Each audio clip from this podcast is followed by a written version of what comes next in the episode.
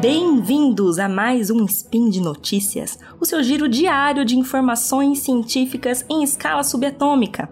Meu nome é Bruna Estevano e hoje, dia 7 Gaian do calendário Decatran e dia 25 de junho do calendário Gregoriano, falaremos de literatura.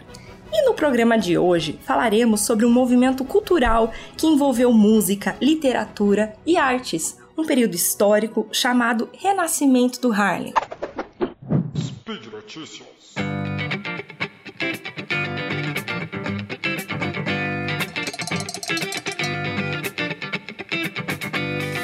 Vamos voltar lá para a década de 20. Bom, a gente tá na década de 20, né? Mas vocês entenderam a outra década de 20, é, em que vocês podem imaginar que a sociedade era ainda mais racista do que é hoje, infelizmente. Mas para entender melhor o que aconteceu nesse período, a gente tem que voltar para a escravidão que acontecia desde o período colonial.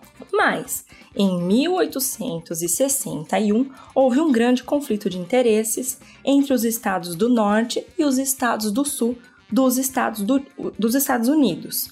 Os estados do norte se juntaram num grupo chamado União e os estados do sul se juntaram num grupo chamado Confederados que era contra a abolição da escravatura, porque tinha-se um interesse em manter o sistema escravagista para a produção agrícola, que era muito mais forte nos estados do sul do que nos estados do norte. Essa divergência de, de interesses deu início à Guerra da Secessão, que durou quatro anos. Foi liderada pela figura emblemática do Abraham Lincoln, e foi uma guerra marcada por condições muito precárias. É, teve um total de aproximadamente 600 mil mortos e os soldados eles eram sub submetidos a condições muito precárias mesmo. Eles não tinham nem sapatos, para vocês terem uma ideia. Bom, depois de quatro anos, né, depois de muita luta, é, a abolição da escravatura foi implementada é, e interessante notar que a, essa resistência à abolição era tão grande que mesmo depois disso estar decidido, depois do fim da Guerra da Secessão, é, o Lincoln foi assassinado por um extremista, né, que não aceitou ali o, o resultado dessa guerra. Bom, depois disso, era 1865. Acreditava-se que ia começar um novo período na história. Só que esse novo período não foi tão novo assim, porque ele foi marcado por segregação, linchamentos e grupos extremistas como a Ku Klux Klan. Além disso, havia um pacote de leis absurdas chamado Jim Crow, é, que colaborava muito para a segregação mesmo. E no Sul era pior ainda. Mais ou menos umas cinco décadas após a abolição, é que começa essa efervescência cultural que a gente vai chamar de renascimento do Harlem. Quando a guerra, a primeira guerra acabou, que foi em 1918, a gente pode dizer que já teve início esse movimento em Harlem, né, que fica em Manhattan, em Nova York, mas também foi muito marcante em Detroit, Filadélfia e outras capitais europeias, como Paris. Teve a participação de músicos, jornalistas, pintores, escritores, intelectuais, é, e se arrastou aí por umas, algumas décadas, podemos dizer, né? Bom, falando de música, a gente não pode deixar de falar do jazz. Inclusive, tem muitas músicas incríveis que marcaram esse período. Eu montei uma playlist no Spotify para vocês, eu vou deixar disponibilizada. E tem uma música muito interessante, algumas assim, elas contam o que aconteceu na história. Tem uma que é do Duke Ellington, se chama Take the A Train. E essa música diz: You must take the A train to go to Sugar Hill way up in Harlem. E ela conta essa história, né, de, de, do trem que você pega, o trem A, e daí você pode subir a Sugar Hill e chegar até Harlem, porque foi mesmo uma grande migração de pessoas negras que saíram dos estados do sul e foram para os estados do norte. Muitos queriam ir especificamente para Harlem em busca de condições um pouco melhores de vida, né?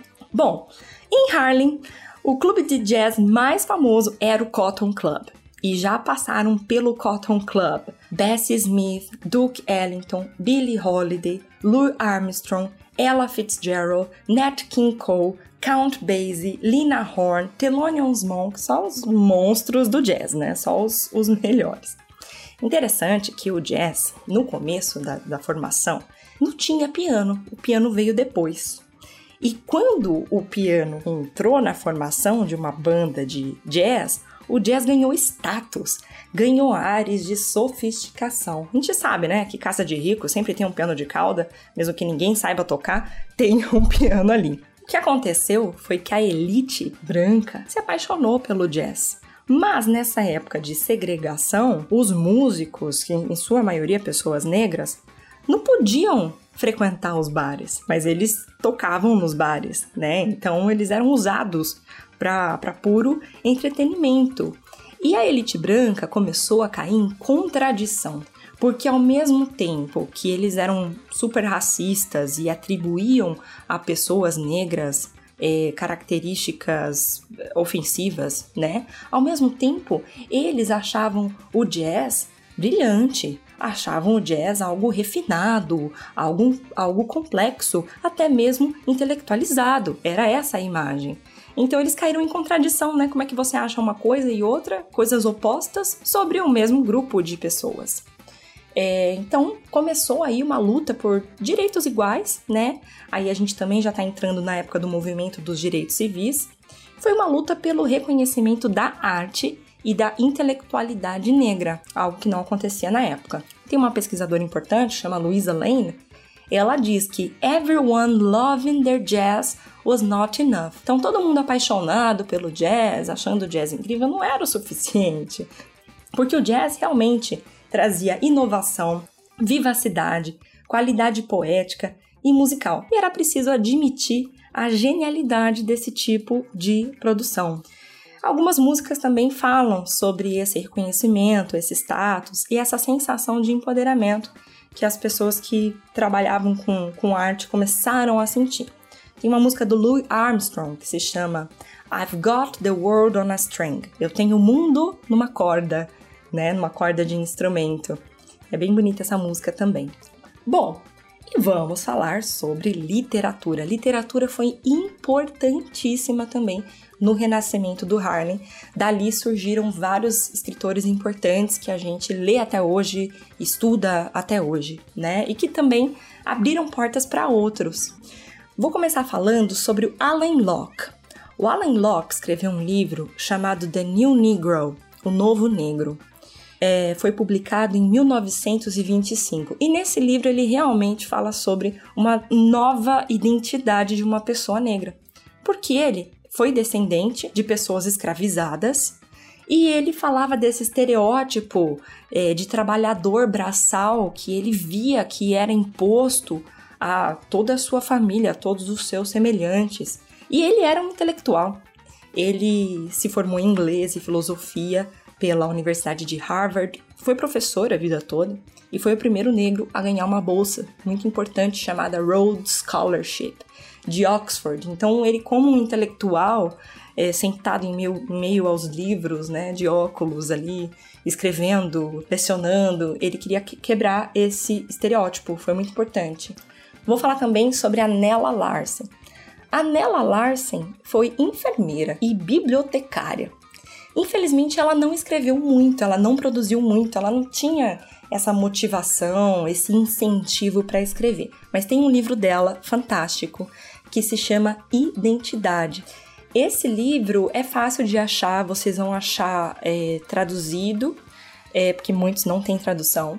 E vocês vão achar por um precinho legal. Acho que tá uns 20 reais esse livro em qualquer site que vende livros. livros. Esse livro fala sobre duas amigas que são negras de pele clara e têm uma relação muito complexa com a própria identidade, como cada uma enxerga, lida com a própria identidade. Vocês vão ver que cada uma tem um perfil completamente diferente e é muito interessante discutir essas questões sobre miscigenação é, e preconceito também, tá? Tem uma parte interessante que um dos personagens é, é um homem negro e o sonho dele é morar no Brasil, porque ele acha que no Brasil não existe racismo, né? Lembra do Gilberto Freire que falava da democracia racial no Brasil, foi um mito, né?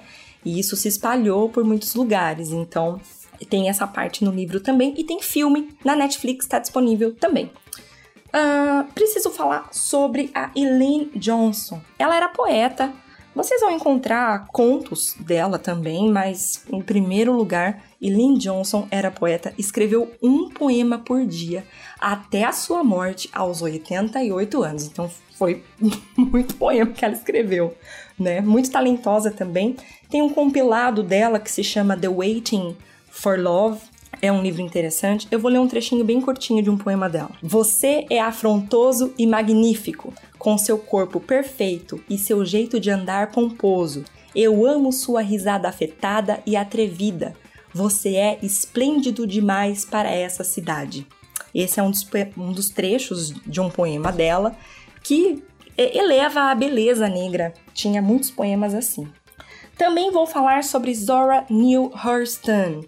Ela se formou na Universidade de Colômbia, teve uma vida acadêmica muito intensa, é, desenvolveu pesquisas sobre o folclore caribenho e afro-americano, e tem um livro muito importante chamado Seus Olhos Viam Deus, que é um livro que fala sobre a busca por identidade e sobre o inconformismo com o status quo. Ela escreveu mais de 50 contos e peças, tem três romances publicados, é uma grande autora. É importante mostrar quando a gente estuda o renascimento do Harlem, que é um movimento cultural é, de mais de 100 anos atrás, né? É importante a gente falar sobre racismo estrutural, né? Tem um livro importante do professor Silvio Almeida, é, brasileiro, que fala sobre isso, porque é, tudo era consumido na época e exaltado, né? Eu estava falando aqui do jazz, a literatura também.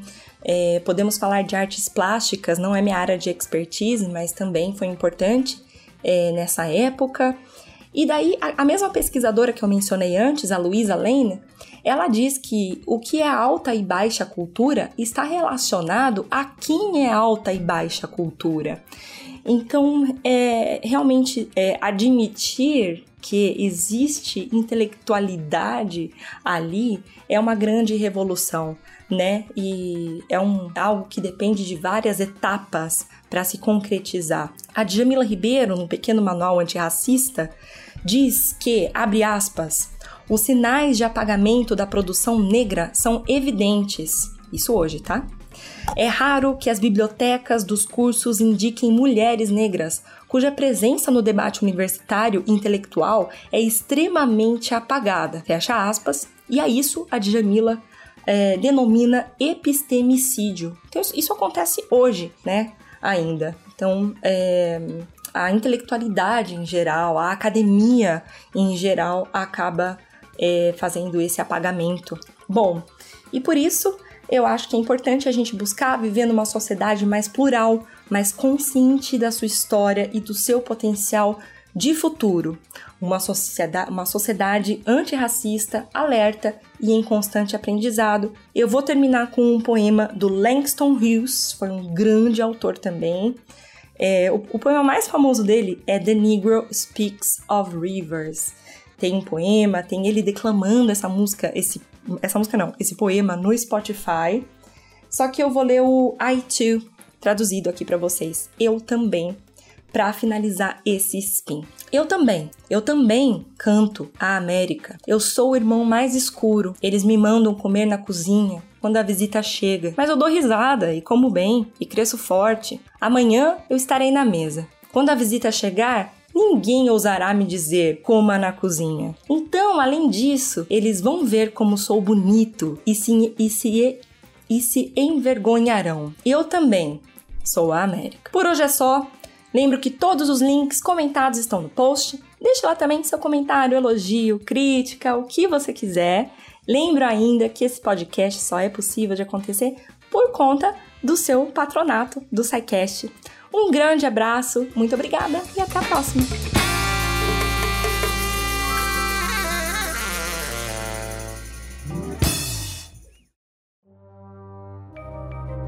Este programa foi produzido por Mentes Deviantes. deviante.com.br